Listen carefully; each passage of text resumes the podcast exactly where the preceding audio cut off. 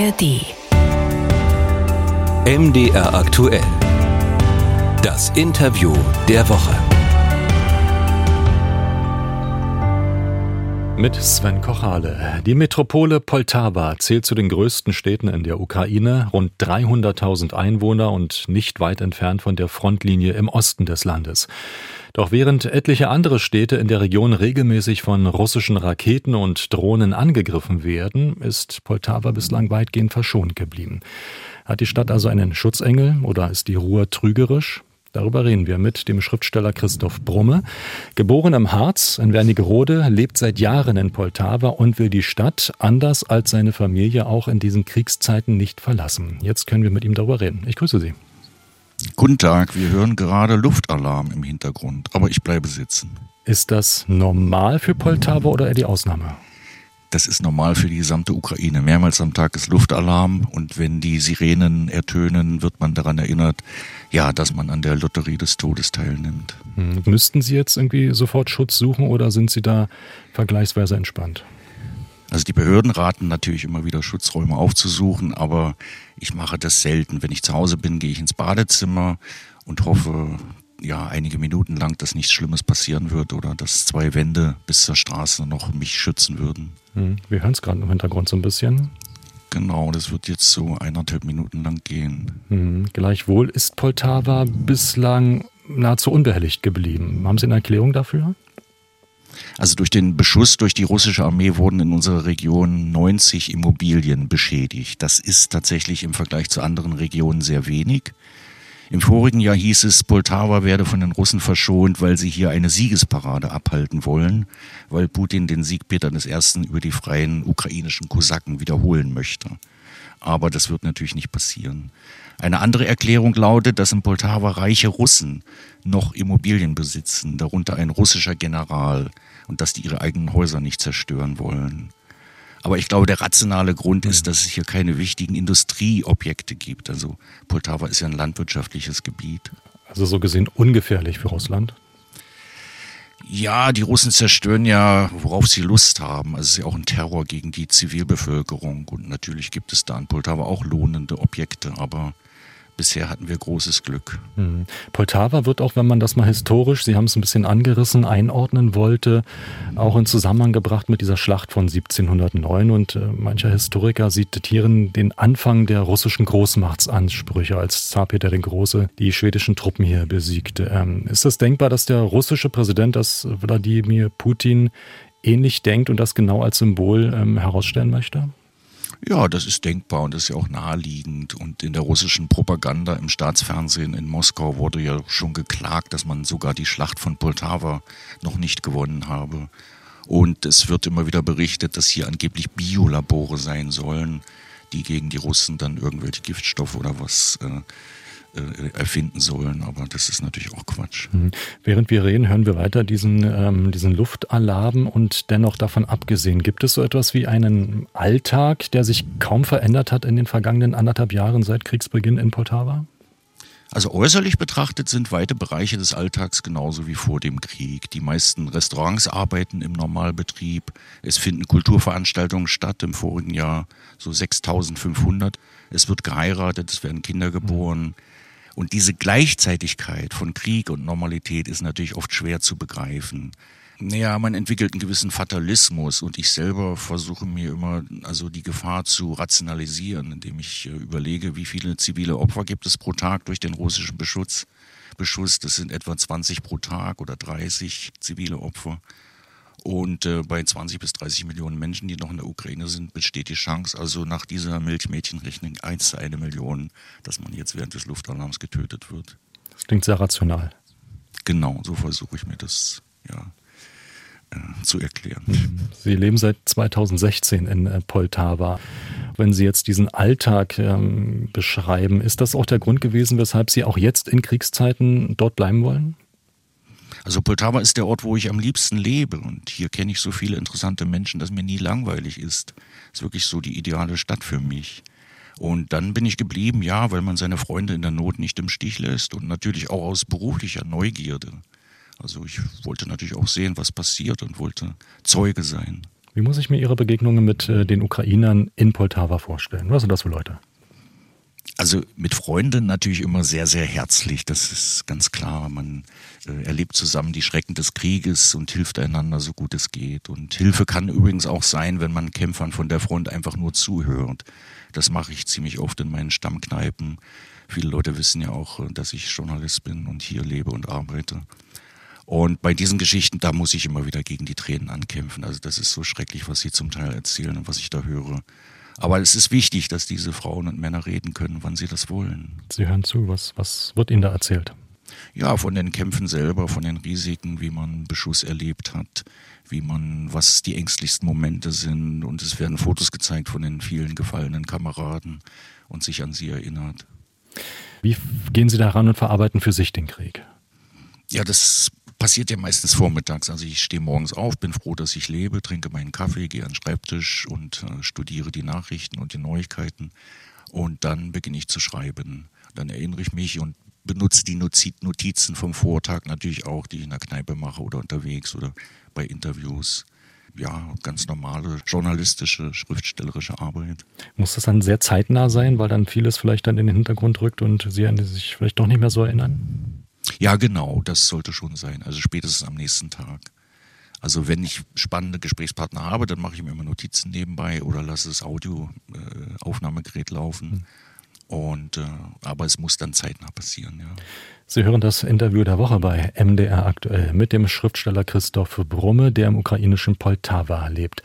Sie selbst ähm, sind dort geblieben in dieser Kriegszeit. Ähm, ihre Frau, ihr Sohn dagegen haben das Land verlassen, schon relativ frühzeitig nach Kriegsbeginn. Wie muss ich mir seither diese Beziehung zwischen ihnen vorstellen? Ja, mit meinem Sohn habe ich natürlich weiterhin eine sehr gute Beziehung. Wir waren jetzt auch im Sommer zusammen im Urlaub, im Harz unter anderem.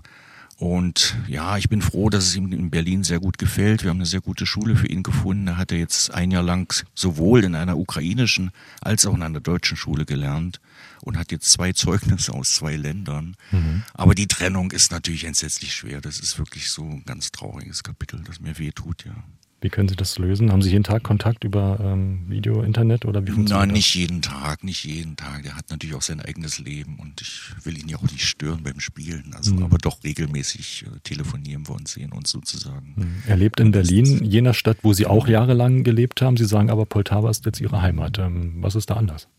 Ja, der wichtigste Unterschied ist vielleicht, dass ich hier niemals äh, einsam bin. Also wenn ich Lust habe auf Gesellschaft, dann kann ich die jederzeit haben. Und das ist ja in Deutschland nicht so, weil die Deutschen arbeiten so schön diszipliniert und regulär und planen ihre Freizeit das äh, behagt mir nicht. Also das gefällt mir in Potava viel, viel besser. Das so das Spontane. Das Nein, es, es, liegt natürlich auch daran, dass die, viele Ukrainer nicht so regelmäßig arbeiten können wie die Deutschen und deswegen mehr Zeit haben, sich ihre Zeit freier einteilen können. Und deswegen, ja, ich gehe in die Kneipe oder ins Zentrum oder rufe zwei, drei Freunde an und dann gibt es immer wieder Möglichkeiten, ganz, ganz spannende Gespräche zu führen. Hm, was sind das für Gespräche? So Alltagssorgen im weitesten Sinne oder ist es der Krieg? Ja, natürlich. Bestimmt? Es ist schon oft der Krieg, aber er bestimmt nicht alles. Also jetzt zum Beispiel bin ich bei einem Rock-Gitarristen hier zu Besuch im Studio und nach dem Gespräch werden wir ein bisschen Bier kaufen und ja, über das Leben schwatzen, über seine Rockkarriere, über seine Tourneen damals durch Russland und die verrückten Erlebnisse dabei.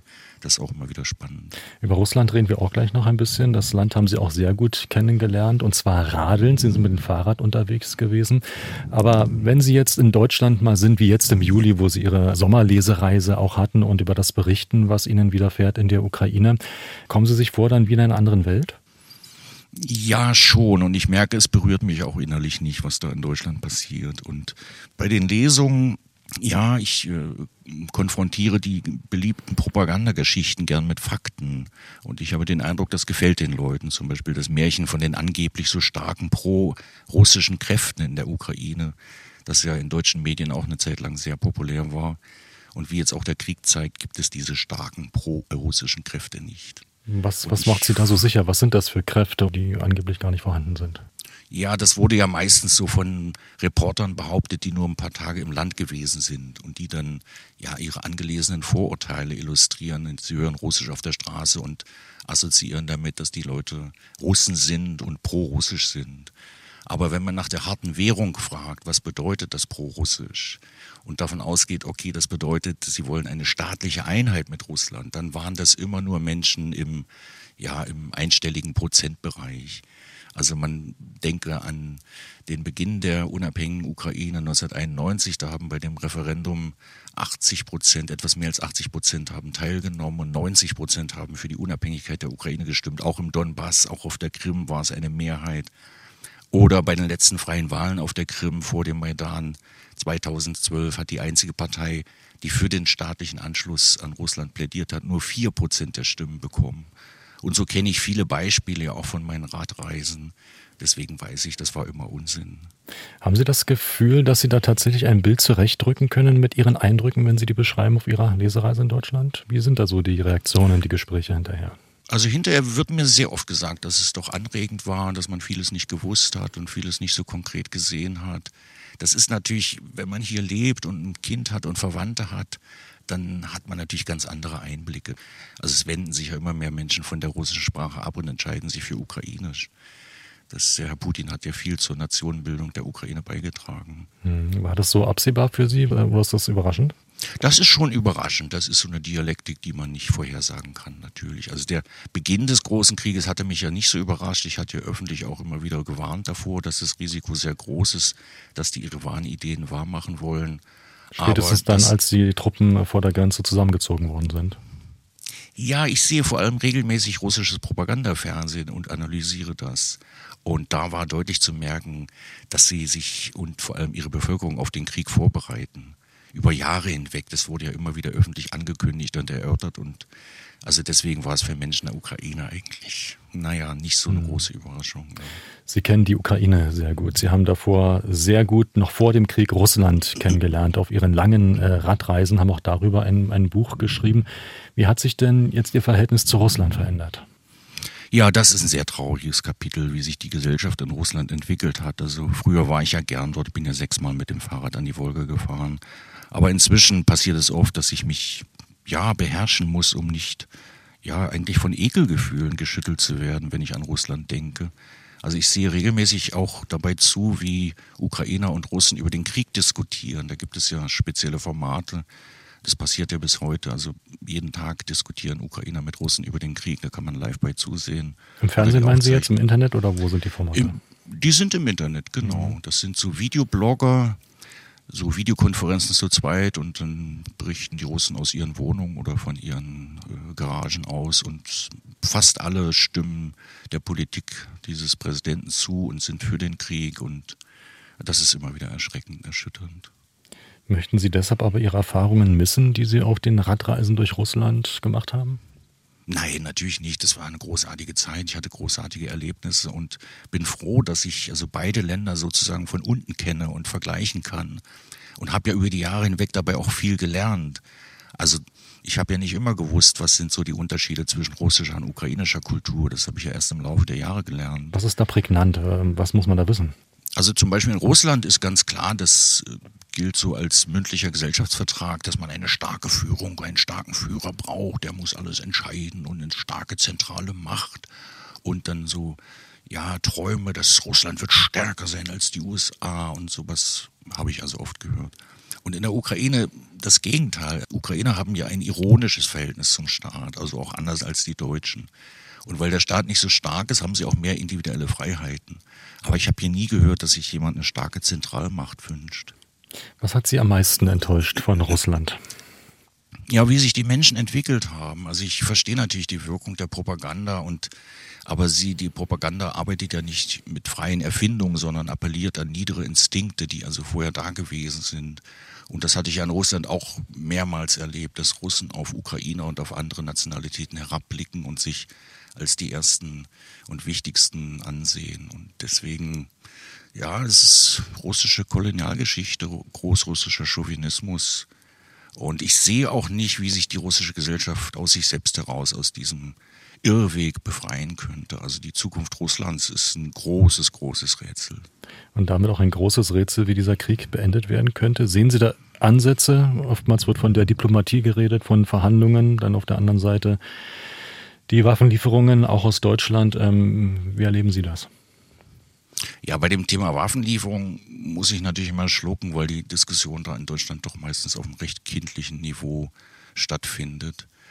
Äh, denn es ist ja klar, die Ukrainer haben ein Recht, sich zu verteidigen und werden das auch. Und auch diese Diskussion, was ist, wenn der Westen keine Waffen mehr liefern würde, würde dann und so weiter. Das ist auch Unsinn. Dann würde der große Krieg in viele kleine zerfallen. Also Ukrainer werden weiterhin um ihr Überleben kämpfen. Das ist gar keine Frage. Das geht mit Waffenunterstützung aber besser. Ja, natürlich. Ich meine, es fordert auch niemand in Deutschland, die Polizei zu entwaffnen, weil man glaubt, dass man Geiselnehmer oder Terroristen gesund beten kann. Was würden Sie sich wünschen, äh, was sollte viel mehr noch in den Blickpunkt gerückt werden in dieser Auseinandersetzung zwischen der Ukraine und Russland mit den Erfahrungen, die Sie gemacht haben in beiden Ländern? Was kommt hier einfach noch zu kurz? Ja, prinzipiell natürlich der Mut der Ukrainer und die Lebensfreude und auch äh, ja das Lebensbejahende dieser Kultur gefällt mir ja so gut. Also hier haben, glaube ich, weniger Menschen Depressionen, sind weniger Menschen traurig als in Deutschland. In Deutschland habe ich Menschen getroffen, die waren regelrecht verzweifelt und wütend, was alles so schlimm sein soll in Deutschland. Das ist eines der attraktivsten und schönsten Länder der Welt. Also das, solche Paradoxe interessieren mich ja immer wieder. Ne? Und da kann man sich schön dran abarbeiten weil sie die Vergleiche ziehen. Ja, ziehen. es ist eben, ist eben kurios einfach. Ne? Und ich versuche ja so anthropologische Studien auch mit dem Schreiben zu erstellen. Und ich glaube, in 100 Jahren wird man da auch drüber schmunzeln können. Was müsste passieren, dass Sie Poltava verlassen? Oh, das ist natürlich eine schwierige Frage. Eigentlich kann ich mir fast gar nichts vorstellen, das passieren müsste. Ich hatte mir vorgenommen, hier bis an mein Lebensende zu bleiben.